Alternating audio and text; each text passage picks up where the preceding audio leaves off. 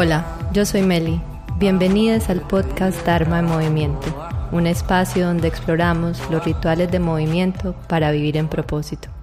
En este episodio vamos a hablar de las necesidades que están detrás de las emociones relacionadas a la procrastinación.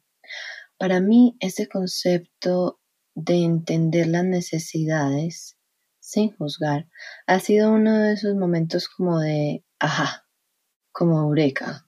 Y aunque es algo muy simple, cuando uno lo empieza a estudiar es como, sí, obvio. en verdad la práctica requiere cierto nivel de maestría. Cuando empecé a entrenarme como profesora de Kundalini Yoga, parte del entrenamiento fue estudiar la comunicación no violenta o, como su nuevo nombre le dice, comunicación compasiva. Y a partir de ese método pude empezar a unir diferentes doctrinas o escuelas o metodologías para desarrollar una manera más efectiva de gestionar mis emociones y en consecuencia ayudarme a ir desmontando el patrón de procrastinación. Hay un estudio que creo que leí en el Foro Económico Internacional que dice que la inteligencia emocional o nuestra capacidad de gestionar nuestras emociones influye en el 80% de nuestra productividad. 80%. O sea, esa es la mayoría de nuestro trabajo. Aún más cuando se trata la productividad relacionada con nuestro negocio de propósito. Entonces, a través de incorporar este casi que es un estilo de vida de comunicación no violenta, empecé a desarrollar un método de comunicación conmigo misma, aplicar este concepto utilizando herramientas de intimidad emocional y como base las herramientas del entrenamiento mental para desarrollar conciencia de mis sensaciones momento a momento. Como les dije, yo creo que hago más bien una mixología de prácticas y en el proceso pues he ido destilando mi propio método. La base de la compasión es enfocarse en las necesidades y no juzgar. No juzgar lo que uno siente o lo que uno piensa es el primer principio de las prácticas de entrenamiento mental basado en conciencia plena. Entonces, si ven cómo se empiezan a alimentar de las mismas bases diferentes escuelas o metodologías. En el episodio anterior hablamos de las emociones relacionadas a la procrastinación. Y a través de muchos de los episodios de este podcast hemos hablado de que las emociones son mecanismos biológicos que nos alertan de las necesidades que están siendo suplidas o que no están siendo suplidas. Entonces empecemos a entrar en materia y hablemos de qué son las necesidades humanas. Las necesidades humanas son los fundamentos para la supervivencia de los seres humanos. Así de simple, un poco redundante, pero así de simple. Son esos fundamentos que nos permiten sobrevivir y diría yo un poquito más. A través de estudios de psicología, economía y también del desarrollo de las técnicas de comunicación no violenta que tienen su base en la psicología, se han hecho muchas clasificaciones de las necesidades humanas y de los sentimientos. A mí me parecen todas muy interesantes. Una de las primeras teorías es la teoría de Maslow, que en su versión expandida, él empezó primero con cinco clasificaciones, recoge ocho necesidades o grupos de necesidades y que es muy interesante. Esto ya lo he dicho varias veces, pero lo vuelvo a traer a colación. Tiene una relación muy directa con las enseñanzas del mapa de los chakras que viene de la tradición de yoga. Más adelante vino la teoría del economista Manfred Max Neff, que es el padre de la escala del desarrollo humano, que yo creo que varias veces ustedes han escuchado en las noticias, un país desarrollado o no desarrollado, bueno, de aquí viene ese origen. Y recientemente me he familiarizado más y he estado utilizando la escala de una aplicación que se llama Humanly. Esta es una aplicación desarrollada por un profesor de Ingeniería de Sistemas o Ciencias Computacionales de Estados Unidos. Su nombre es Justin y he tenido el gran placer de conocerlo, porque yo empecé a utilizar esta aplicación y les cuento que para mí ha sido clave en hacerme consciente de lo que siento y conectarlo con la necesidad que está ahí atrás. Entonces yo lo contacté y le dije que yo quería traducir la aplicación a español porque a pesar de que soy bilingüe, me siento muy cómoda con el inglés, creo que está bastante estudiado y comprobado que la parte emocional la podemos trabajar más desde nuestra lengua madre. Entonces yo le ofrecí eso como un voluntariado. Él es una persona muy generosa y ha desarrollado esta aplicación con la simple intención de servir a sus alumnos y que sea gratis para siempre, lo que para mí, en mi sentido de propósito, me movió muchísimo a ofrecerle eso y también, digamos, con una necesidad ya más particular, yo lo quería para mí y también lo quería para poder utilizarlo con las personas con quienes trabajo uno a uno que vienen a mis talleres. Entonces esto va a estar muy interesante porque esta va a ser una de las herramientas que vamos a utilizar en ese proceso de mover las emociones con conciencia.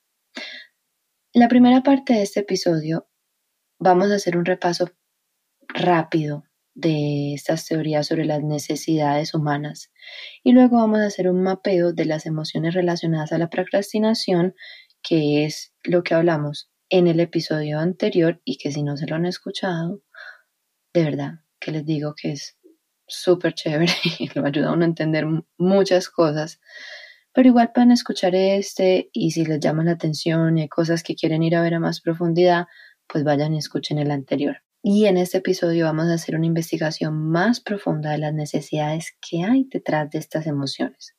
Porque al hacer esto, a partir de esas necesidades, entonces podemos identificar estrategias o soluciones, acciones y en otras palabras, hábitos y sistemas que nos pueden ayudar a suplir estas necesidades y en consecuencia gestionar mucho mejor las necesidades que perpetúan el ciclo o el comportamiento de la procrastinación.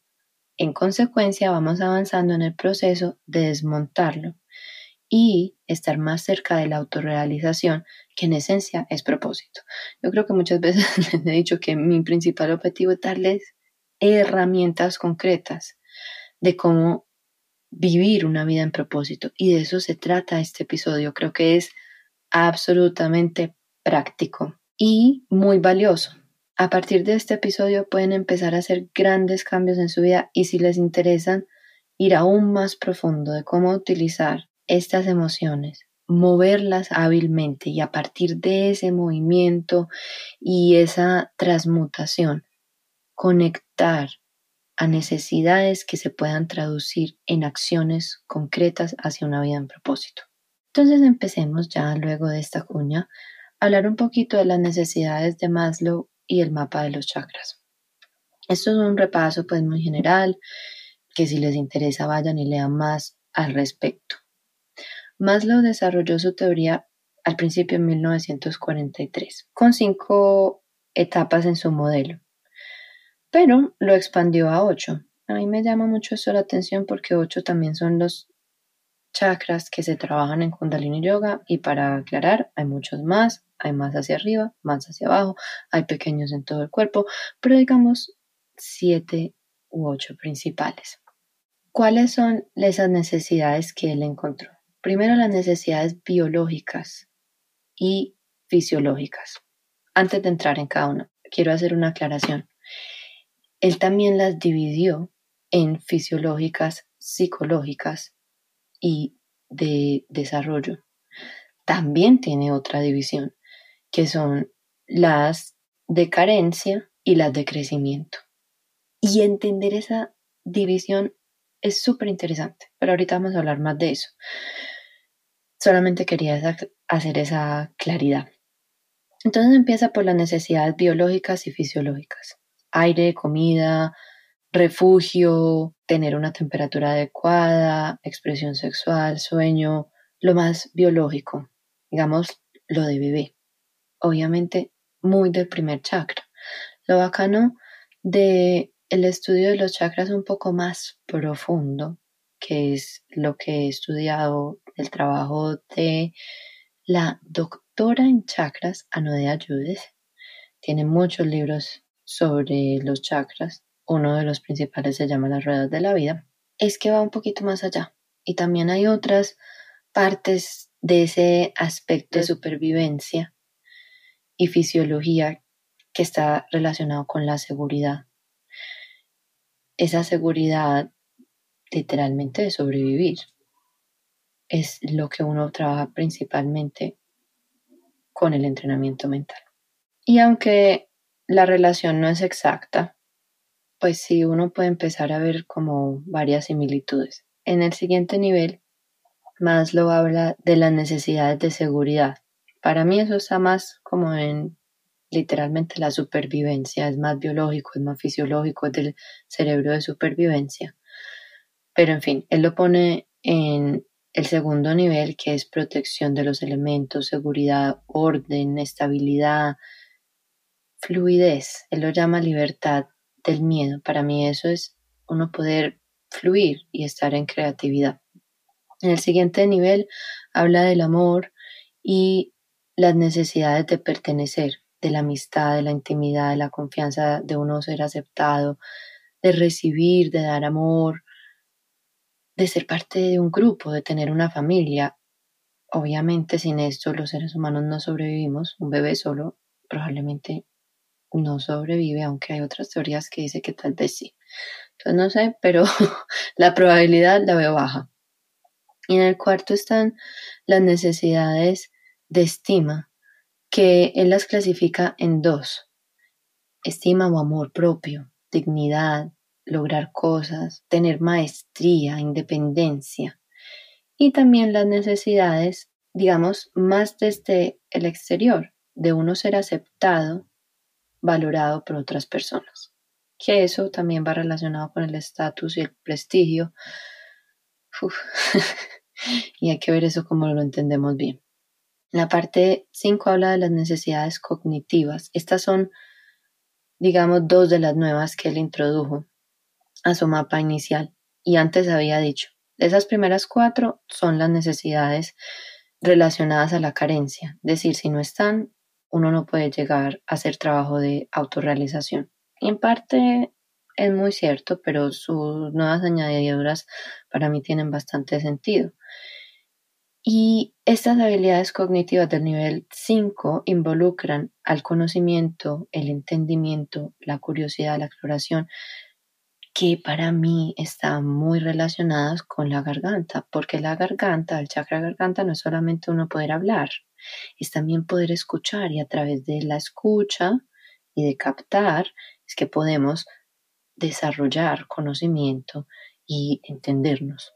Y luego en el sexto nivel habla de las necesidades estéticas, de la apreciación y la búsqueda por la belleza, el balance, la forma, y yo esto también lo relaciono mucho al tercer ojo, porque obviamente la estética en gran parte entra por los ojos, la belleza, ese balance que buscamos en lo que vemos, ese orden y también en la visión, cuando uno muchas veces trata de visionar su futuro, ¿qué es de las primeras cosas que uno hace hoy en día? Ir a armar un Pinterest board. Si alguien les dice a ustedes, voy a decorar mi cuarto, boom, de una, Pinterest. Estamos buscando nuevamente suplir esa necesidad de curiosidad, de exploración, de ver qué hay en el mundo, de belleza, de buscar unos referentes que nos lleven a una visión, a una preferencia. Luego en el séptimo nivel es donde habla de las necesidades de autorrealización de en verdad lograr explorar y expandir todo el potencial que necesitamos. Aquí viene obviamente una parte muy fuerte de propósito, de buscar el crecimiento y las experiencias y de lograr el deseo de lograr ser todo nuestro potencial, expandir el potencial. Finalmente, habla de las necesidades de trascendencia en el nivel octavo, que va mucho más allá de la persona. En Kundalini, el octavo chakra es la unión de los siete primeros o los siete principales que se refleja en el aura. Obviamente ahí estamos trascendiendo, estamos yendo más allá de nuestros límites de nuestro cuerpo físico y estamos entrando en las necesidades de las experiencias místicas, ciertas experiencias con la naturaleza, con una estética que va mucho más allá de nosotros, con incluso experiencias de expresión sexual que va mucho más allá de esa necesidad de lo más primal, sino que va a necesidades, la energía sexual es la que crea, es la energía literalmente que nos puede llevar a la expansión también y algo que va mucho más allá, crear otros seres humanos. Y también está en el servicio a los otros. Digamos, desde la parte de los chakras, esto se conecta también mucho con, con el cuarto, que es el corazón, pero es, aquí es el corazón trascendido, porque va hacia el servicio hacia los otros. Incluso también en esta trascendencia está la búsqueda por la ciencia, la parte para algunas personas de religión, mi gusto personal más desde la espiritualidad. Entremos ahora a ver la teoría de Manfred Max Neff y su relación con la comunicación no violenta. Como hablaba en la introducción, Max Neff es el padre de la escala del desarrollo humano, que es una estrategia de desarrollo económico concentrada en la autorrealización. Si ven, a uno todo le sirve en la vida. Yo muchas veces peleaba con el hecho de haber estudiado economía y no tal vez Em, filosofía o medicina o psicología o neurociencia, pero, pero es chévere, mire, ah, también sirve eso creo que en inicio eso era lo que yo buscaba, entender eso que da felicidad, que en esencia es lo que más busca la economía. Vale la pena aclarar que las necesidades son muy diferentes a las estrategias o a los medios de satisfacerlas. Este es el puntico clave. Las necesidades son básicas, en realidad son pocas, son finitas y son clasificables, sea cual sea el método que uno quiera utilizar. Las estrategias, por el contrario, son infinitas y están más relacionadas a la preferencia. Aunque, y ahí viene una cuestión muy interesante que creo que he traído a colación a los podcasts muchas veces. En presencia podemos conectar con las necesidades relacionadas a esa preferencia y mirar que hay muchas estrategias de suplirla, estrategias que están disponibles en el momento. En el proceso de hacerlo, caminamos hacia la preferencia desde la conciencia, desde la conciencia y no desde el control, porque ese camino del control es el que nos lleva a vivir en la diferencia ese pedacito. Yo sé que voy a hacer un podcast completo sobre eso. Es una teoría que a mí me explicó mi profesor de Kundalini Yoga que ha hecho la gran diferencia para mí para entender en verdad cómo sirve esto de manifestar, de hacer realidad, pero de forma concreta, no solamente con vision boards y declaraciones, que no es que tengan nada malo, sirven, pero necesitan acción. Aunque hay muchas opiniones sobre el grupo que compone las necesidades humanas, sí hay consenso en que son diferentes las estrategias para satisfacerlas y las necesidades en sí mismas. Max Neff dice que las necesidades humanas son las mismas en todas las culturas. No sé si han visto esta película Eat, Pray, Love, Comer, Rezar y Amar. Si no, muy buena, muy romántica, muy divertida, vayan a vérsela. Pero en ella, Julia Roberts va a donde un sabio, un guía en Bali, y él le dice que la mayoría de las personas, incluso después de haber vivido en desastres naturales, lo visitan por la misma razón, y es entender sus relaciones amorosas o sus necesidades alrededor de ellas. Bueno, ahí está una de nuestras principales necesidades y una cultura muy diferente, pero las similitudes están ahí, a pesar de las expresiones de nuestras culturas y de nuestras preferencias. Lo que cambia en el tiempo es efectivamente la cultura, es la manera o los medios en que satisfacemos esas necesidades. Y eso depende obviamente de nuestras creencias, nuestras oportunidades, facilidades y sí, la cultura. Entonces veamos un ejemplo. Uno puede decir, tengo la necesidad de una hamburguesa. Tengo la necesidad de estar en silencio. Tengo la necesidad de pasar tiempo conmigo misma. Y muchas veces nos concentramos y nos confundimos con lo que es una necesidad humana y las ilusiones que están detrás de ella. Si podemos reemplazar esa palabra necesidad con preferencia, entonces estaremos entendiendo mejor nuestras soluciones o estrategias de satisfacción. En ese caso, entonces, diríamos, preferiría una hamburguesa o preferiría estar en silencio, preferiría pasar tiempo conmigo misma. Aquí es donde viene la clave de la introspección.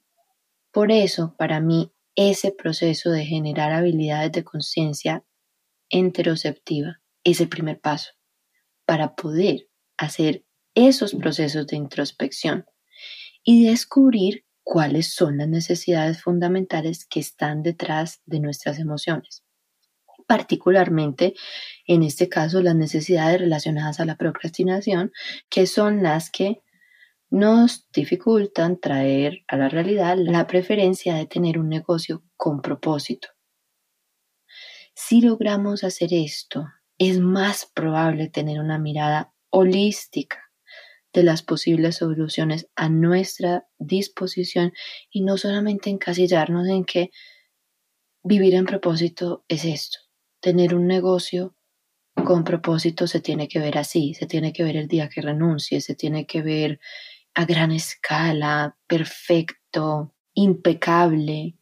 No, podemos abrirnos a muchas otras maneras de investigar o de conectar con las necesidades que están detrás de esta preferencia.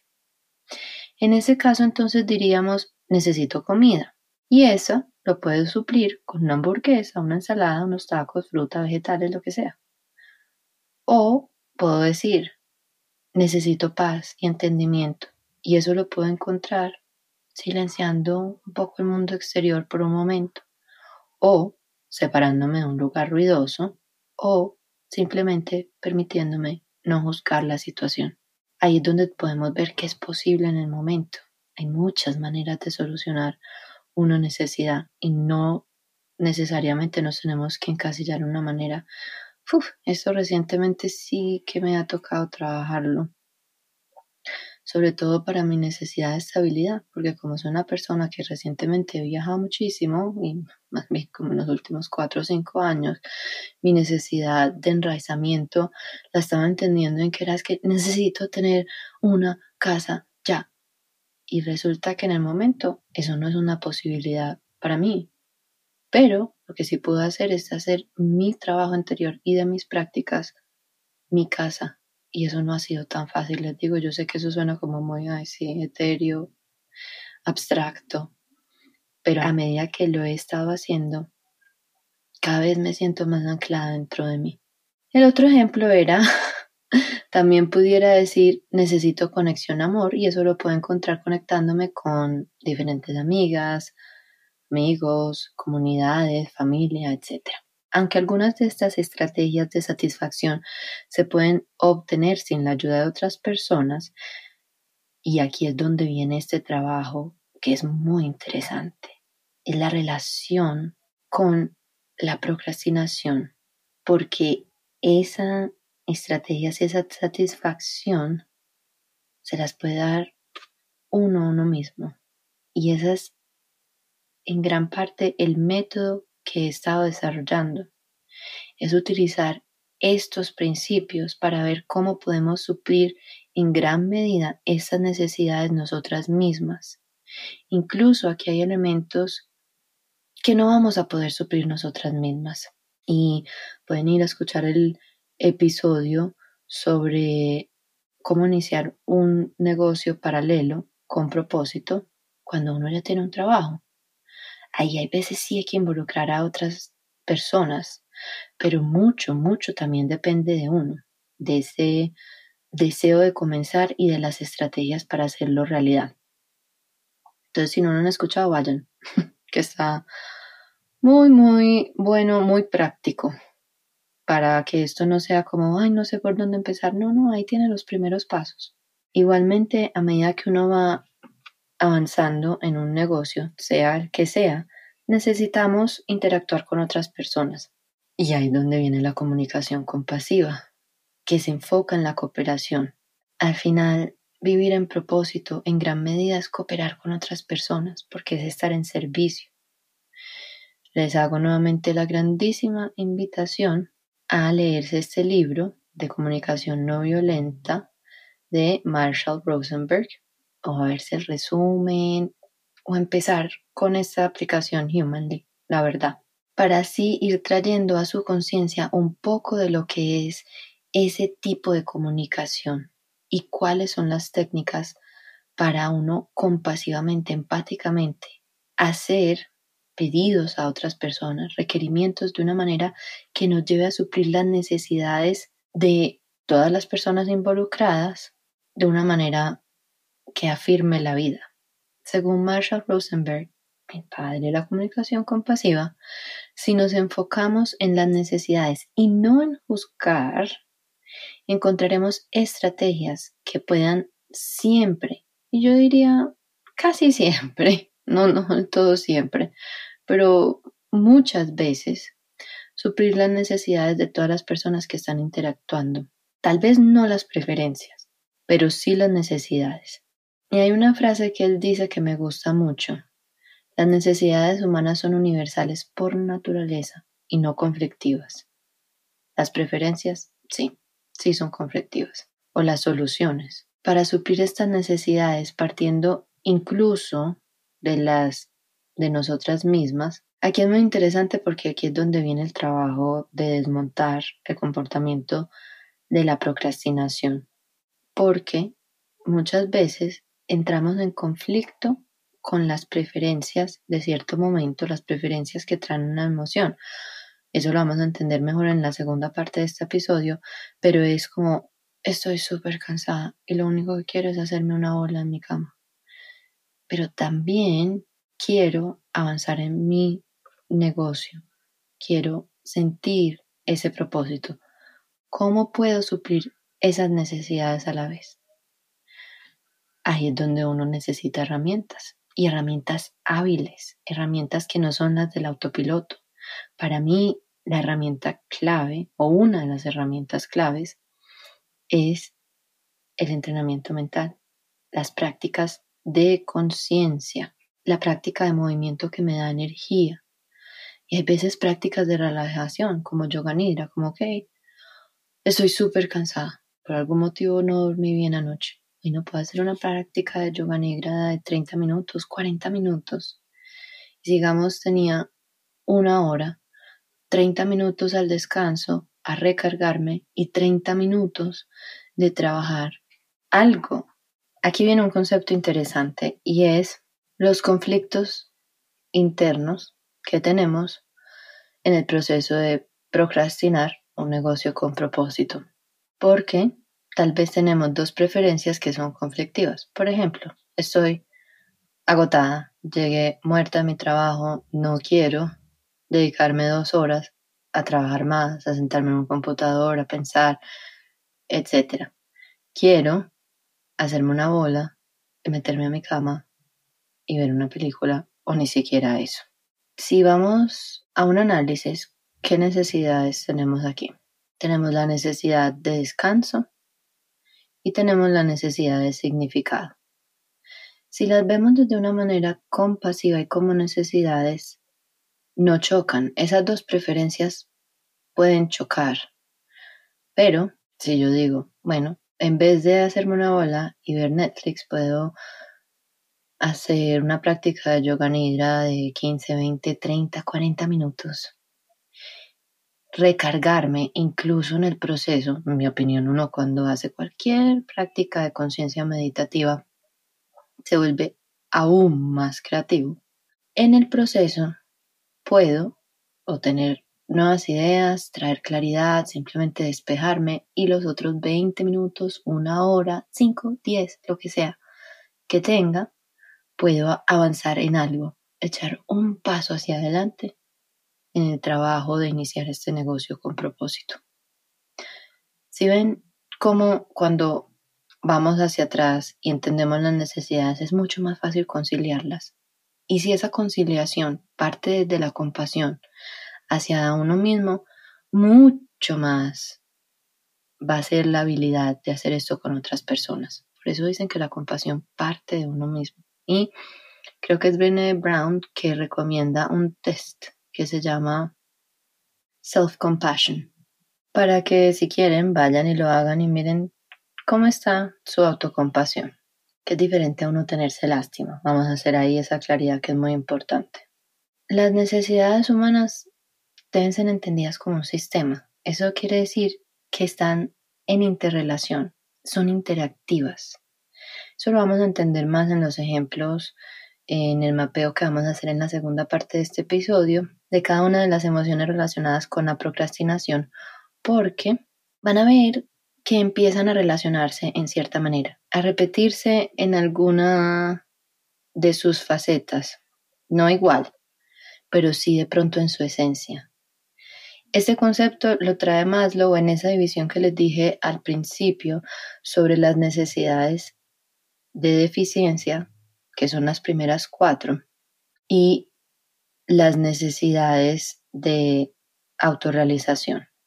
En esas primeras cuatro de deficiencia, si las personas no tenemos suficiente comida, agua, descanso, si no nos sentimos seguras, si no sentimos amor, si no tenemos regulado nuestro sistema nervioso, cuando estas necesidades no están siendo suplidas, va a ser bastante difícil suplir las necesidades, digamos, de las otras cuatro.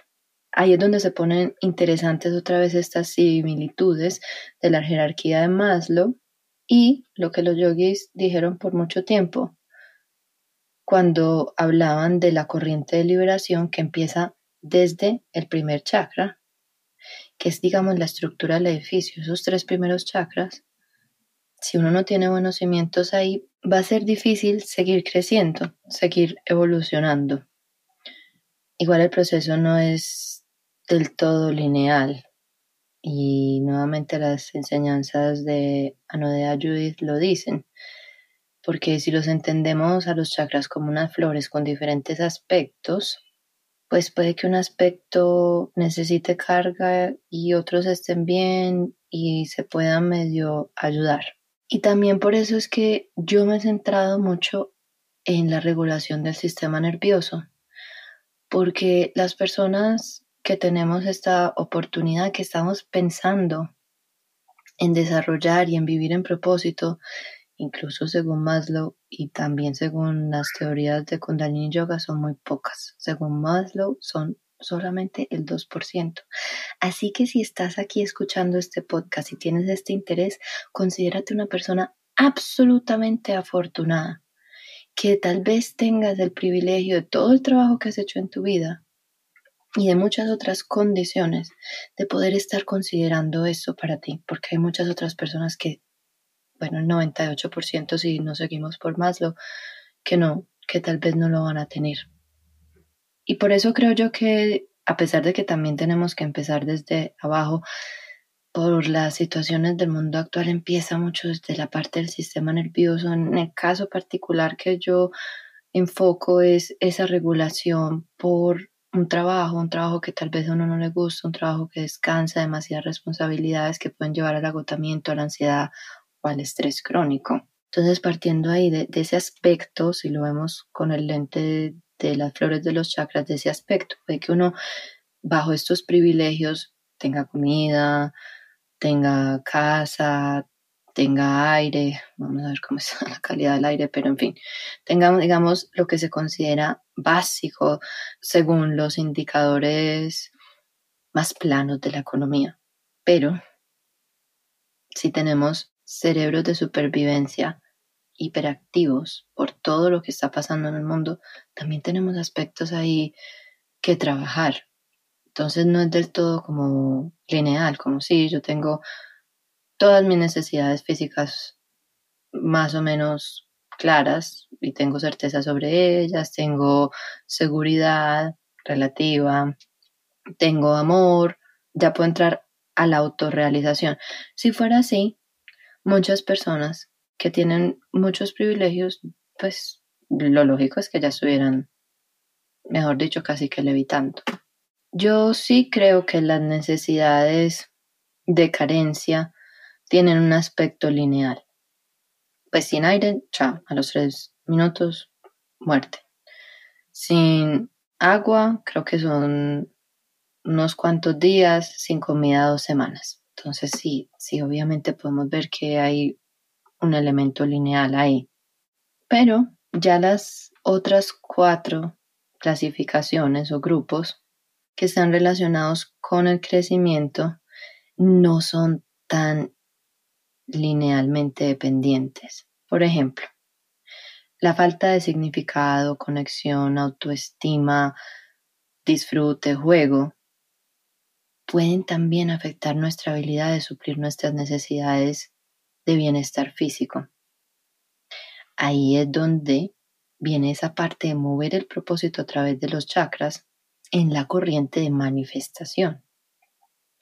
De esto hice todo un episodio, así que escúchenlo también, pónganse en sus tareitas para más adelante si no lo han escuchado o vuelvan a visitar de pronto bajo este lente. Porque si no tenemos esa conexión y no estamos viviendo en propósito, sobre todo si uno tiene ese deseo ardiente, tal vez seamos solo las personas de este 2%, aunque yo creería que no porque es nuestro derecho de nacimiento.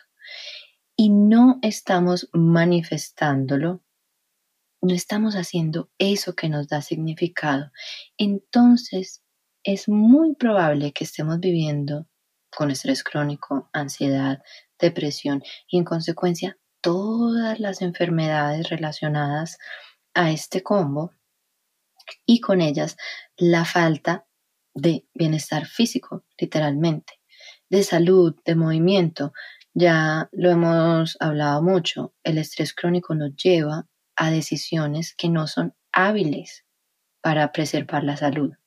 Inclusive en un extremo perdemos la habilidad de suplir nuestras necesidades más básicas, como tener una casa, como tener refugio, comida, necesidad de tranquilidad financiera, etcétera, porque ciertas enfermedades crónicas o ciertas enfermedades o condiciones mentales no nos dejan trabajar.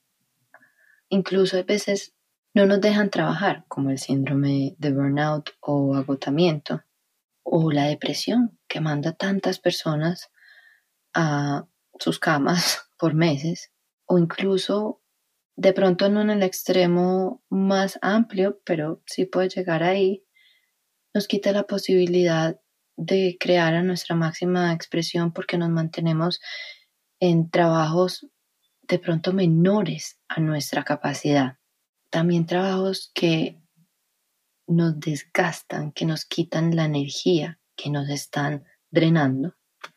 Es muy fácil visualizar cómo la severa privación de las necesidades más básicas relacionadas al bienestar físico, como el agua, el aire y todas estas que mencioné antes, pueden llevar a la destrucción. Pero lo mismo pasa con las necesidades de la autorrealización. Si no estamos viviendo en propósito, también estamos camino a la destrucción. Por ejemplo, muchas personas en Estados Unidos que tienen acceso infinito, buenos países más abundantes, tienen acceso infinito, digamos, a comida, agua, refugio, a un montón de preferencias, pero que están totalmente privadas de conexión humana y no, y si no es ver lo que acaba de pasar en la pandemia. Había muchas personas que podían seguir trabajando a distancia. Otras sí, su sustento se vio mm, afectado. Pero todas las personas nos podíamos conectar súper claro. Lo teníamos todos muy claro. que necesitábamos esa conexión humana. Y amor, esa falta, esa carencia, puede ser muchas veces la causa de destrucción a uno mismo y hacia otras personas. Y no por nada, también en Estados Unidos, que es un país con extrema abundancia y siguen habiendo tiroteos y sigue habiendo tanta violencia y tanto racismo y una carencia absoluta, un grito desesperado por conexión humana y por sensación de pertenecer desde la autenticidad, no de encajar, pertenecer desde la autenticidad. Eso lo vamos a ver ya casi, que ya vamos a empezar el mapeo. Tomar responsabilidad de lo que sentimos y ver hasta qué medida nos podemos hacer responsables de las necesidades que están atrás.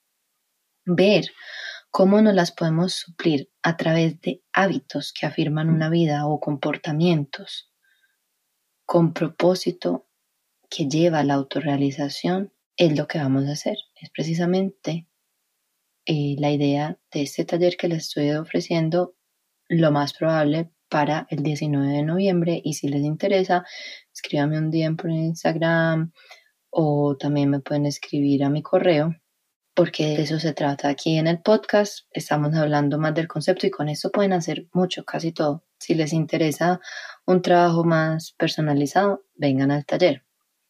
Bueno, vamos a retomar las emociones de las que hablamos en el episodio anterior. Y obviamente como esto es un proceso iterativo, un proceso de progreso, esta vez las organicé de una manera diferente, un poco más inspirada tal vez por las necesidades, digamos lo más cercano que lo cree, las necesidades y su jerarquía. Empecemos por el agotamiento y el estrés. Obviamente, ¿cuál es la necesidad básica y que no se está supliendo?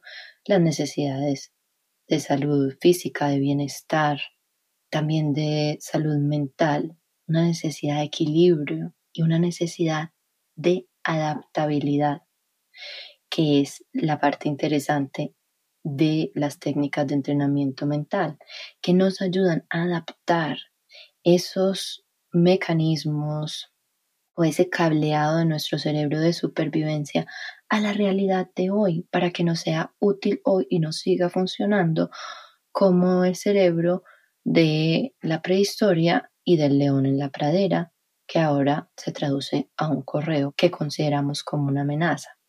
Y también lo podemos ver desde el otro lado. Eso es cierto, viéndolo desde esa parte práctica, pero como les decía, yo estoy haciendo match de todos estos estudios y disciplinas.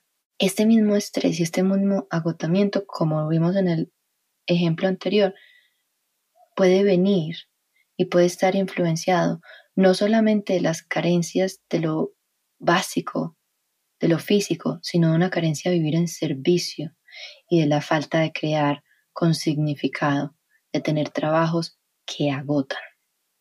En la segunda necesidad, la ansiedad, la ansiedad que está súper relacionada a la procrastinación y que está presente en casi todas esas razones de las que hablábamos en el episodio anterior.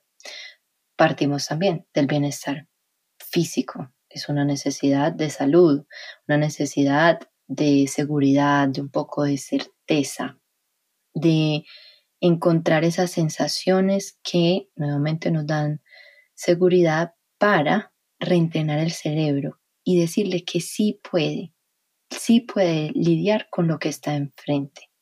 Y también está la necesidad de significado. Nota al pie de página. Este orden o estos nombres de estas necesidades es lo que van a encontrar en la traducción que les cuento que hice de esta aplicación si se deciden utilizarla pero también se puede hacer el mapeo con cualquier otra clasificación que para ustedes tenga mucho más sentido. Esta es mi interpretación, esto es lo que yo les ofrezco. Tomen, dejen lo que les sirva. Detrás de esta emoción de ansiedad también pueden estar las emociones relacionadas a significado. esa capacidad de estar presente. La ansiedad precisamente es porque estamos en el futuro, entonces esa necesidad de anclarse en el presente es probable que esté ahí. Y también la claridad de qué puedo lograr con acción porque no sé por dónde empezar. Esa claridad es una necesidad bajo la clasificación de significado y también una necesidad de crecimiento y un cambio de dejar esa ansiedad por la perfección y buscar el crecimiento y el progreso. Tener la competencia, es decir, las habilidades. Por eso gran parte del descubrir y de la expresión del propósito parte de nuestras habilidades naturales. Esas donde uno puede estar haciendo algo que le resulta tan fácil que se le va el tiempo rápido donde uno tiene eficacia, otra necesidad relacionada al significado y efectividad. Y también puede haber algo de las necesidades relacionadas a la autonomía, la libertad para hacer lo que nos da significado. Cuando estamos en trabajos que no nos dan significado, tenemos muchísima ansiedad porque no tenemos esa libertad.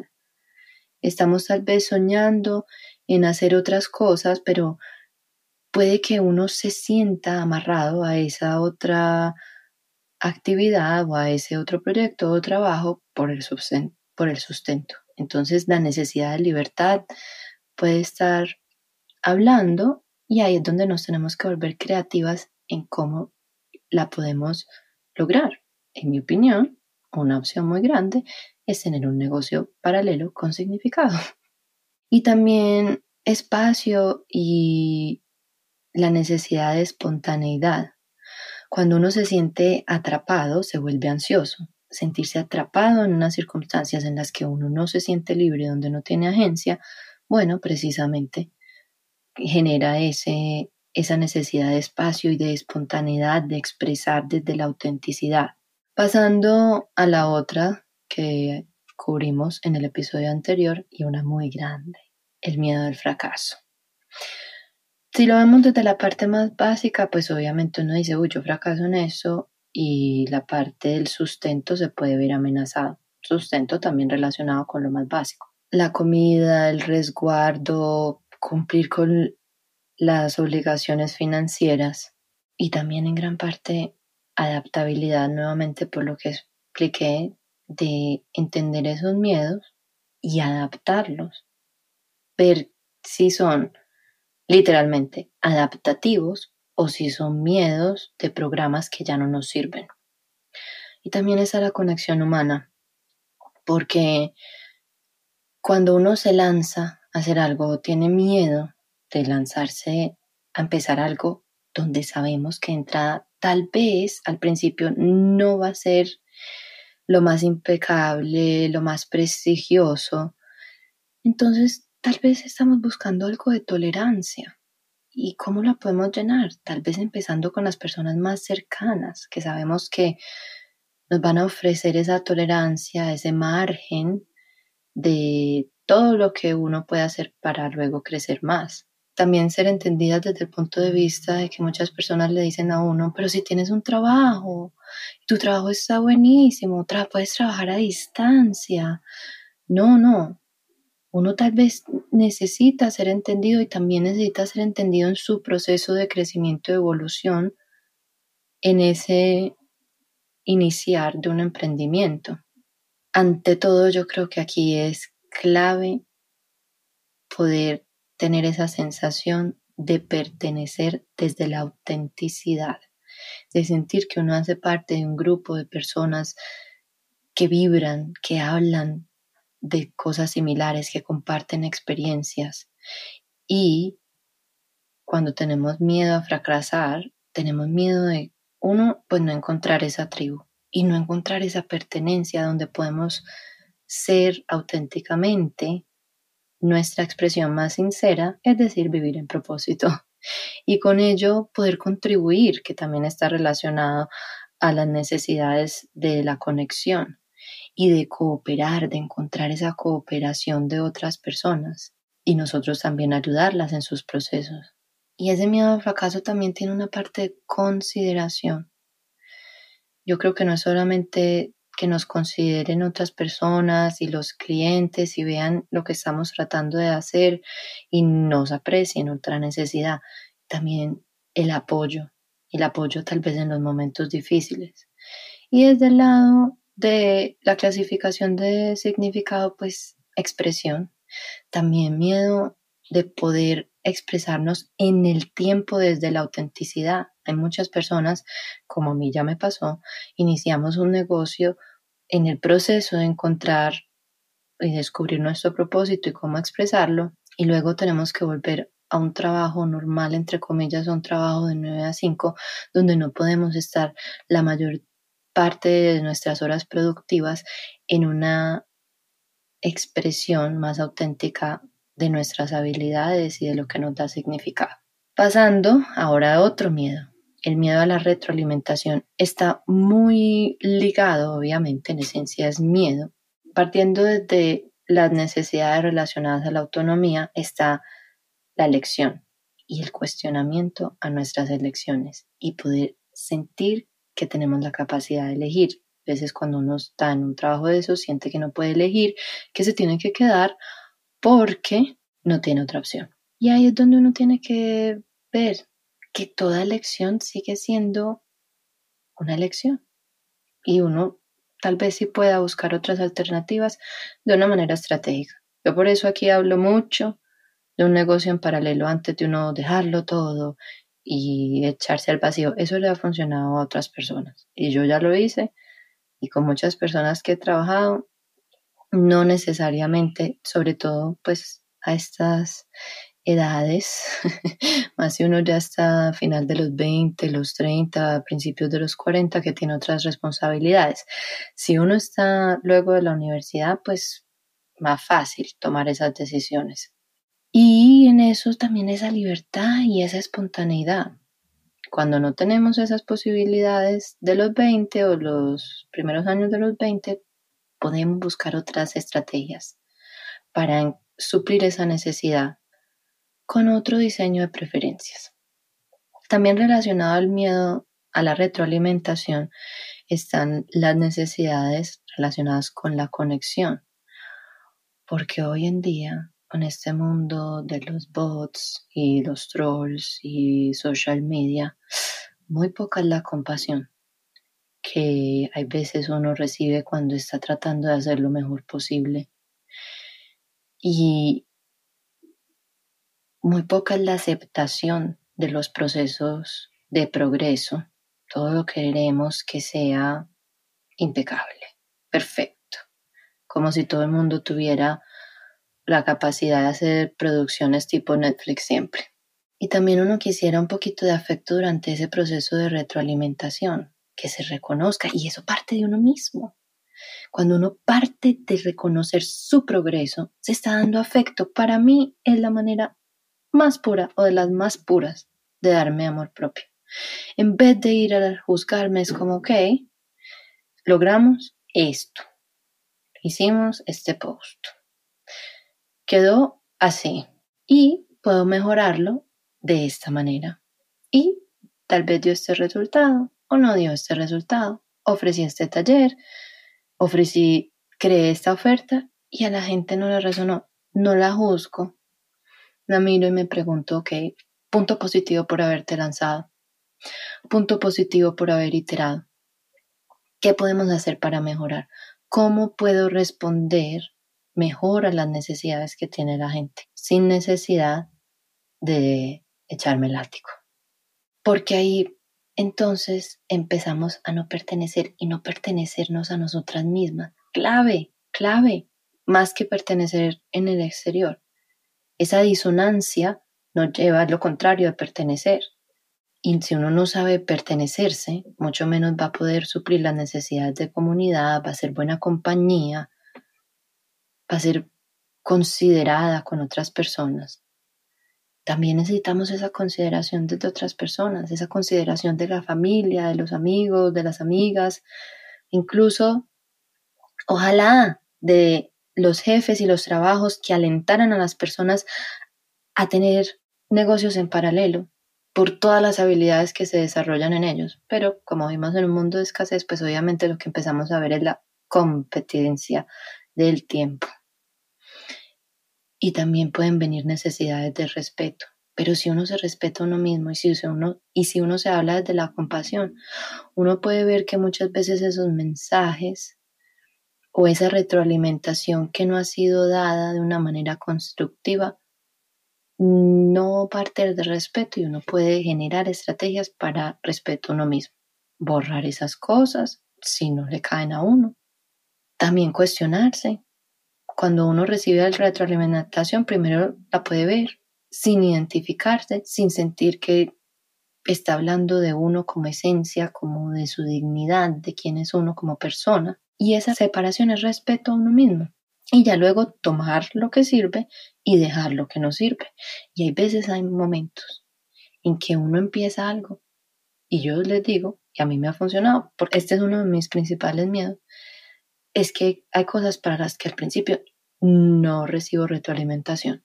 Simplemente estoy iterando porque a veces conmigo mismo tengo. Y ya luego, cuando tengo un poquito de más confianza, entonces es que me lanzo y pregunto. Cuando yo empecé este podcast, empecé por grabarlo en las notas de mi teléfono y hablaba como una loca de miles de ideas que se me venían. Obviamente esto es algo que estoy reformando, eso de irse por la tangente. Y yo misma me empecé a dar mi retroalimentación de una manera compasiva.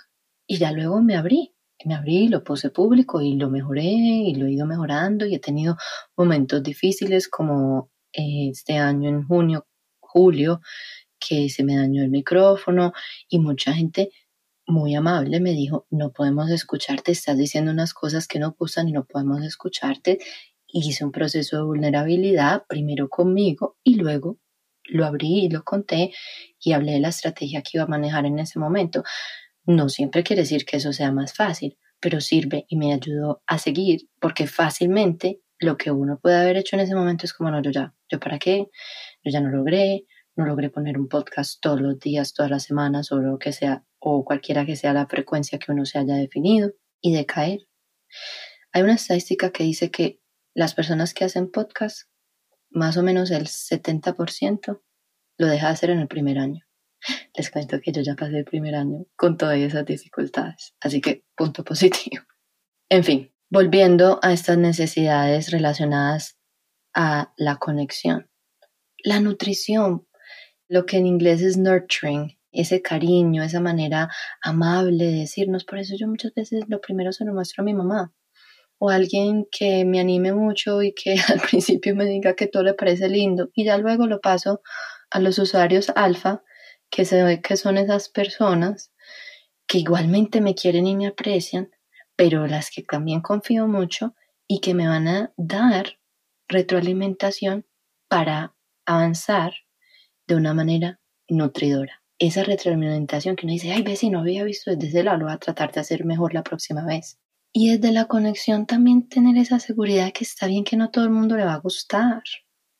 Y eso es respeto por uno mismo y de su autenticidad, de conocer y ser conocida. Ese miedo a la retroalimentación viene atrás, muy probablemente con una necesidad de uno conocer a otras personas, pero desde el respeto y desde la compasión, y también de ser visto, de ser conocido, de ser entendida y de entender a otras personas, porque obviamente eso va de lado y lado. Si queremos esto, lo tenemos que dar, nuevamente parto desde uno mismo para dárselo a otras personas. La necesidad de confianza de que puedo seguir a pesar de, a pesar de que hay muchas personas a las que no les va a gustar, y eso está bien. Y la calidez y el tacto de cómo nos comparten estas cosas uno también debe buscar eso y, tal vez al principio mientras nuevamente va ampliando su rango de tolerancia a situaciones desafiantes como recibir retroalimentación, entonces uno poco a poco se va exponiendo a ella, pero hay que echar pasos para adelante, es poco a poco que tampoco sea pasos de hormiga, que sean pasos de humano, de bebé humano, que sean tangibles, que vayan hacia el progreso, que no nos dejen detrás de la cortina del miedo. Bajo este miedo viene otra clasificación muy interesante, que es la clasificación de las necesidades relacionadas a la honestidad, a la integridad y a la autenticidad. Muchas veces por el miedo a la retroalimentación dejamos de ser auténticas, tratamos de copiar todo lo otro que vemos y eso es un proceso en sí mismo. Uno como yo sí creo que uno al principio copia a sus maestros y en el proceso de compartir va saliendo la autenticidad, pero que no sea por el miedo a la retroalimentación. Les doy un ejemplo muy, concreto conmigo. Yo no soy persona de colores pastelitos y todo beige. Me parece chéverísimo. Hay personas en que se los veo me parece espectacular. Hay fits, hay brandings, hay outfits, hay de todo que me parece divino. Yo no. Tan es así que en estos procesos, yo creo que alguna vez les conté que yo estudié hace muchos años consultoría de imagen y aprendí que mis colores son los colores que en inglés se llaman jewel tones, colores joya, esmeralda, colores vibrantes, rubí, zafiro, etc. Y esos son los colores con los que yo me identifico, donde yo puedo ser más auténtica. Como profesora de yoga muchas veces me dicen, ay, pero tu como que no inspira esa paz, esa tranquilidad, ese zen, y yo es que yo no soy del todo así. Si ustedes han escuchado mi podcast, hay mucha vibración en muchos momentos, hay vehemencia, hay, no mi palabra preferida, pero sí, hay pasión por eso que estoy diciendo. También hay momentos de más tranquilidad cuando hago una meditación y bajo mi voz y la modulo de una manera más relajante. Pero no hubiese sido auténtico para mí, incluso si van a mi feed, pueden verlo. Al principio sí, yo traté de hacer como algo así, beige y no sé qué, como todo el mundo, y no, y, incluso tuve que ir donde Paola de la Fortuna, otra vez, si no han escuchado ese podcast, le hice una entrevista precisamente de, cómo sacar esto. Y ella desde el externo lo vio y luego yo lo relacioné yo, obvio. Y yo estaba buscando esa aceptación y estaba tal vez actuando bajo el miedo de la retroalimentación, buscando esos referentes que no son alineados con mi integridad no hay cosa más importante a la hora de uno iniciar un negocio con propósito que esa integridad, porque esa integridad, esa vulnerabilidad es lo que en verdad atrae a otra gente, porque seamos realistas, ya casi todo está inventado. Sí y no. Ahora tenemos la gran ventaja de que podemos destilar y avanzar nuevos métodos a partir de los cócteles qué hacemos con los insumos de otras personas de antes. Eso es algo que yo he venido a entender luego de empezar imitando, obviamente, pero ir buscando todas las cosas que me interesan e ir con el tiempo, la iteración y poco a poco irme exponiendo a compartir. Así he podido crear mis propios métodos, inclusive el que les voy a compartir en este taller. Es un proceso de destilación de lo que he aprendido de todos los otros insumos de otras disciplinas. Y es un proceso íntegro y auténtico a mí. Y lo mismo puedes hacer tú, sea que tú también quieras ser coach, sea que tú también quieras ser profesora de yoga o diseñadora gráfica o escritora o pintora o científica que va hacia los descubrimientos del comportamiento o bueno, esas son más específicas, pero digamos en las otras disciplinas donde uno dice, no, no, es que ya hay muchas, ya hay muchas profesoras de yoga. Ya hay muchas influencers. digamos, tú quieres ser una influencer de viajes con conciencia. O lo que sea. Hay muchas ilustradoras, hay muchas escritoras. ¿Quién me va a pagar a mí por eso? Si hay tantas. No, no hay tantas como tú, no hay tantas que puedan hacer el cóctel único que tú puedes hacer. Y créanme que cuando les digo esto, no es que yo tenga del todo la gran maestría sobre este concepto. Es algo que yo he ido desarrollando, pero ahora sí que me lo creo más y más a medida que he visto el resultado de destilar mis propios métodos y empezarlos a compartir. Volviendo a la emoción relacionada a la procrastinación, que es el miedo a la retroalimentación, también tenemos una parte física y es esa parte del cerebro de supervivencia nuevamente y la seguridad que cree que nos van a sacar de la tribu y nos van a alinear porque todo el mundo está viendo nuestro reality show. Y eso fue programado hace milenios. Cuando nuestros grupos o nuestras comunidades llegaban máximo a 200 personas. Y uno ser desterrado era la muerte muchas veces, la gran mayoría de las veces era la muerte. Tal vez haya un poquito de necesidad de juego que nos puedan decir esta retroalimentación con algo de humor y de dulzura y también que no la podamos tomar así. También que tengamos la capacidad de reírnos de lo de, entre comillas, sean errores o acciones que tienen espacio para el crecimiento. Y eso puede ser una necesidad que podemos suplir así. Y obviamente está la clasificación de significado, la celebración de la vida a través de la retroalimentación, la celebración de reconocer a las personas que se lanzan a la oscuridad de innovar y de hacer cosas nuevas, de innovar en su manera de vivir, incluso no tiene ni siquiera que ser un negocio, pero en sus maneras, sus servicios o sus productos que afirman la vida. Innovar en sí mismo o en esencia hay unas innovaciones que son destructivas, pero en este contexto reafirma la vida, reafirma el progreso, contribuye y es un proceso de, servicio, de participación, de expresión.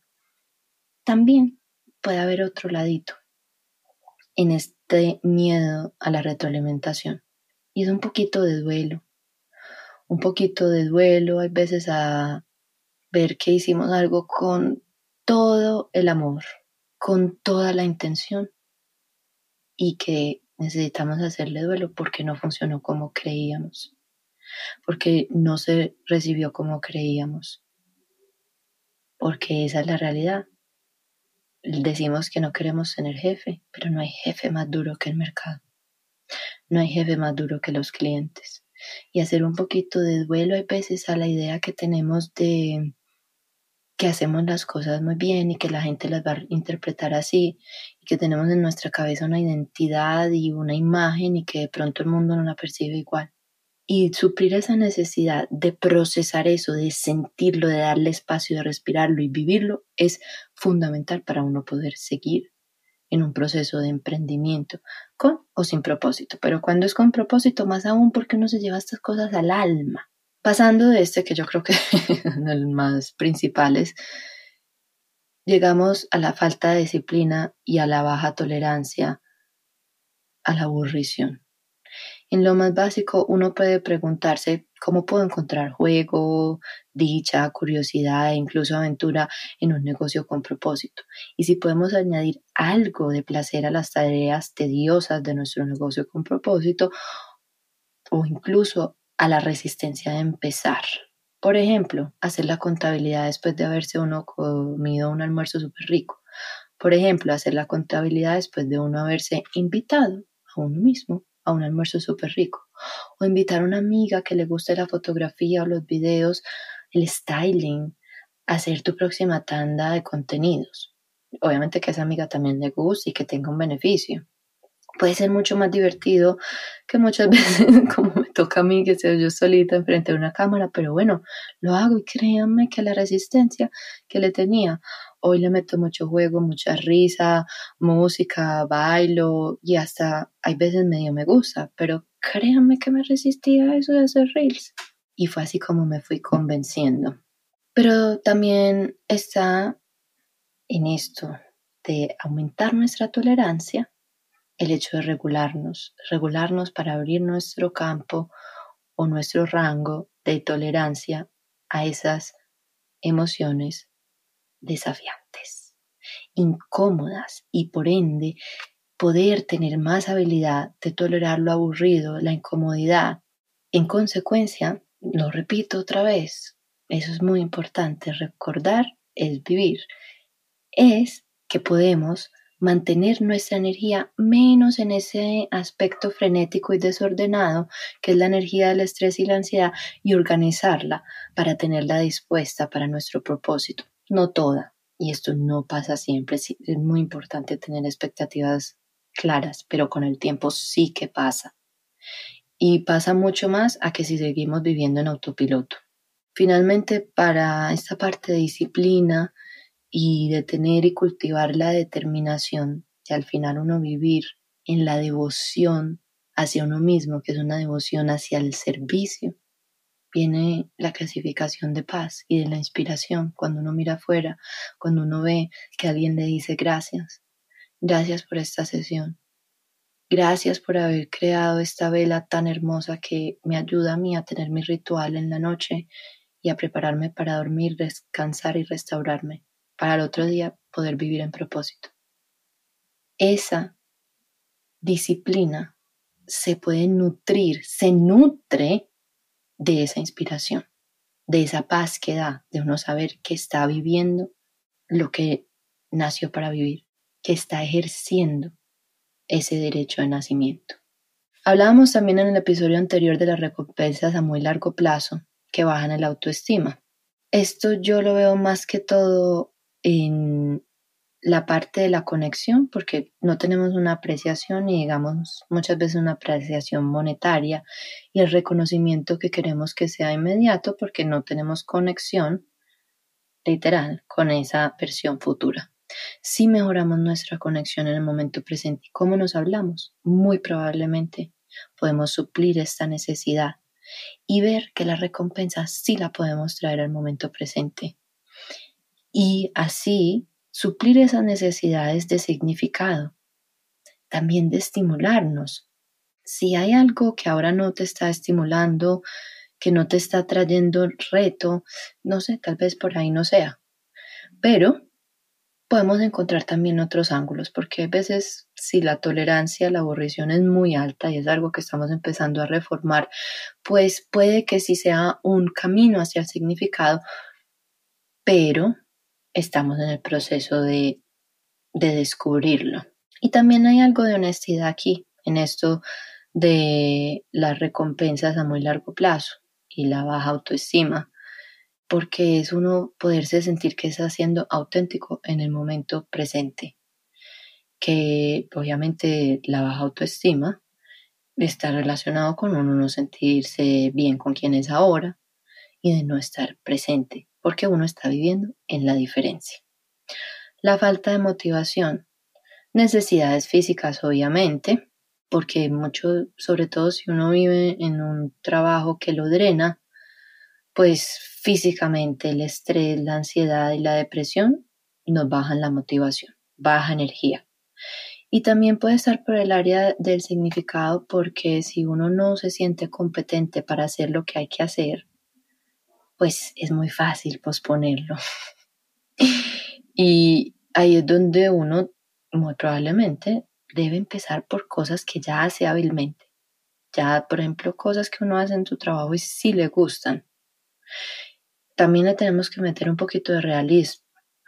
Y parte de meterle ese realismo es la practicidad. Dividir las tareas en pequeñas tareas manejables para suplir nuestras necesidades de reto, que sea si retante, de pronto no lo he hecho, no lo he hecho así, que me estimule, pero que esté en concordancia con nuestras habilidades, que haya algo de familiaridad. Ahí sentimos que estamos contribuyendo y supliendo esa necesidad tan importante de progreso, de que las cosas se están moviendo, de que estamos aprendiendo y en esencia que importamos, porque estamos haciendo la diferencia, porque estamos innovando, porque estamos ayudando a alguien.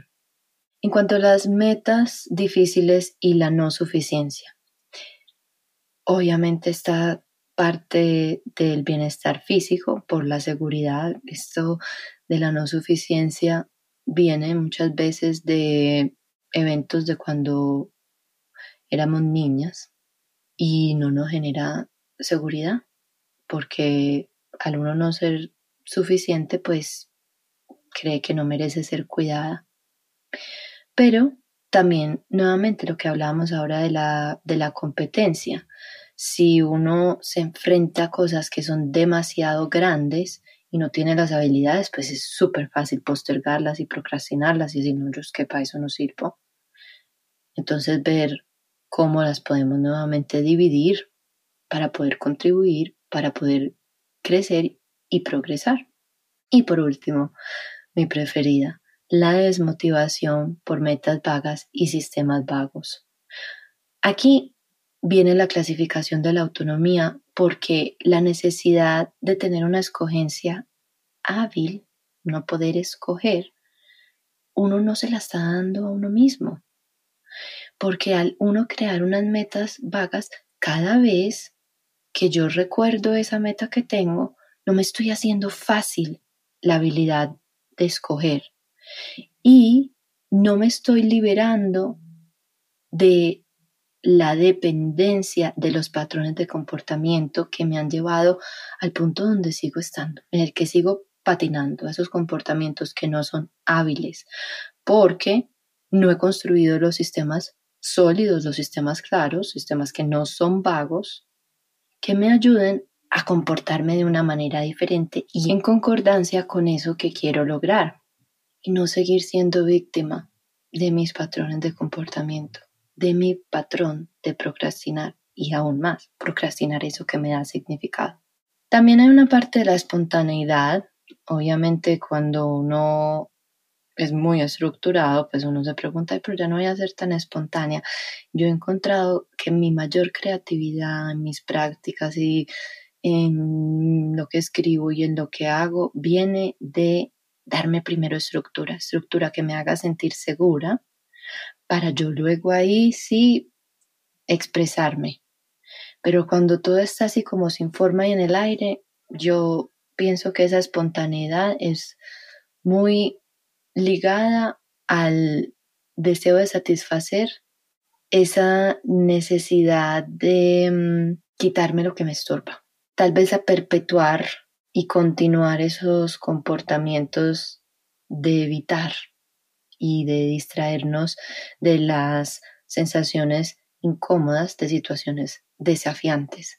Pero la espontaneidad y la autenticidad, yo he encontrado, por lo menos, miren ustedes, está muy anclada a tener unas estructuras, a tener una práctica, a tener un hábito de empezar un negocio nuevo, que nuevamente está conectado a la necesidad, a esa integridad, a traer a la presencia eso que quiero, que está de pronto en el futuro en su máxima expresión, pero que yo lo puedo traer ahora con una estructura de unos hábitos que lo empiecen a hacer realidad.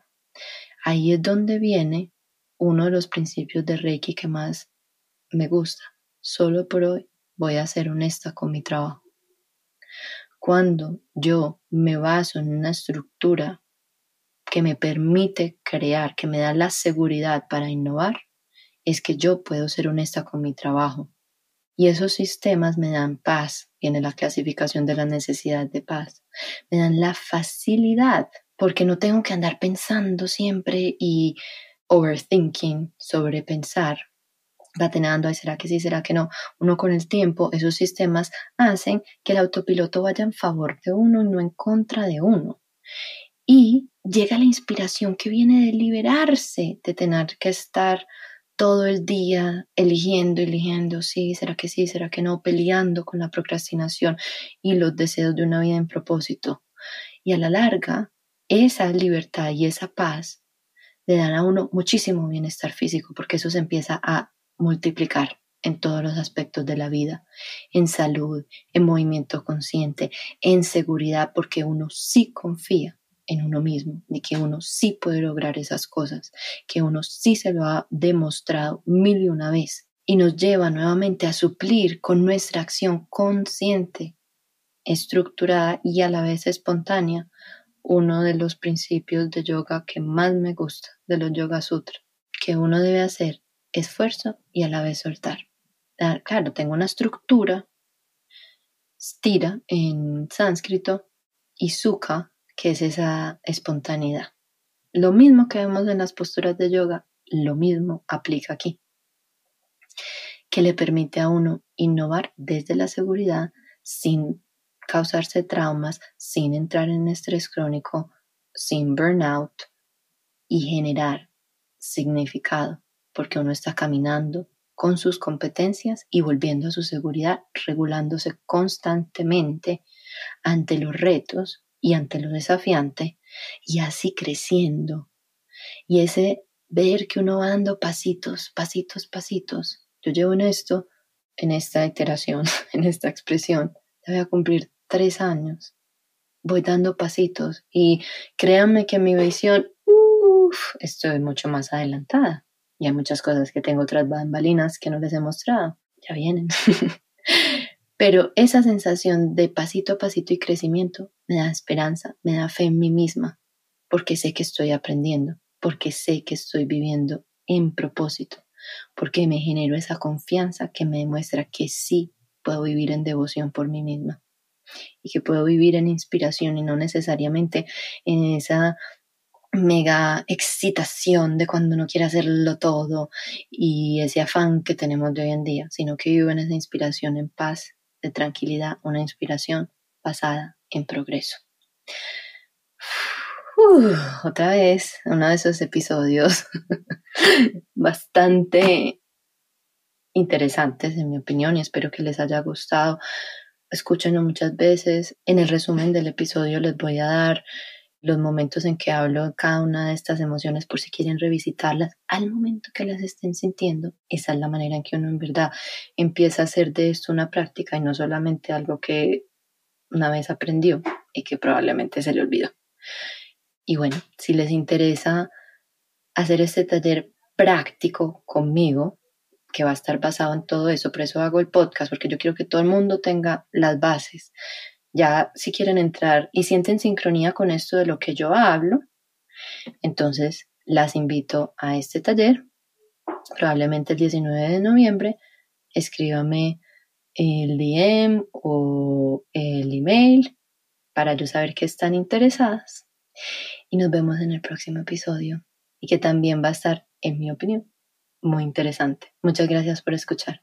Te agradezco si puedes compartir este podcast con alguien a quien le pueda servir.